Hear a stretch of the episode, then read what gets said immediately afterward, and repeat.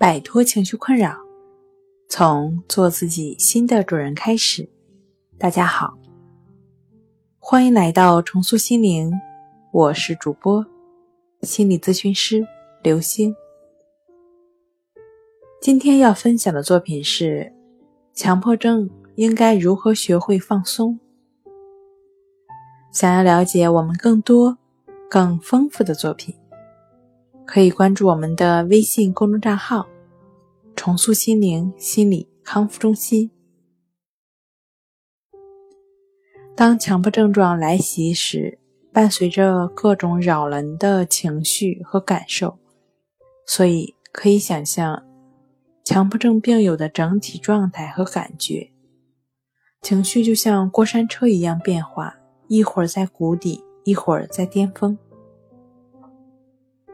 所以，病友必须要学会放松自己，帮助自己平缓情绪，解除紧张压力，减轻焦虑程度。这些手段可以是从从事各种有趣的文体活动，也可以是学会与人交流，还可以是积极的接触外界。所以，治疗强迫症的时候，不仅不要和正常的生活割裂开。反倒是要积极的坚持正常的学习与生活，要做自己应该做和力所能及的事情，让生活充实起来。这样走下来也会帮助减轻症状的干扰，恐惧和焦虑也会逐渐的减轻。好了，今天就跟大家分享到这儿，这里是我们的重塑心灵。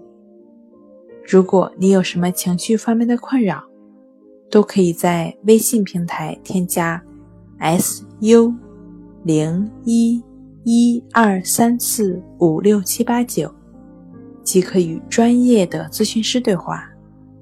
你的情绪，我来解决。那我们下期节目再见。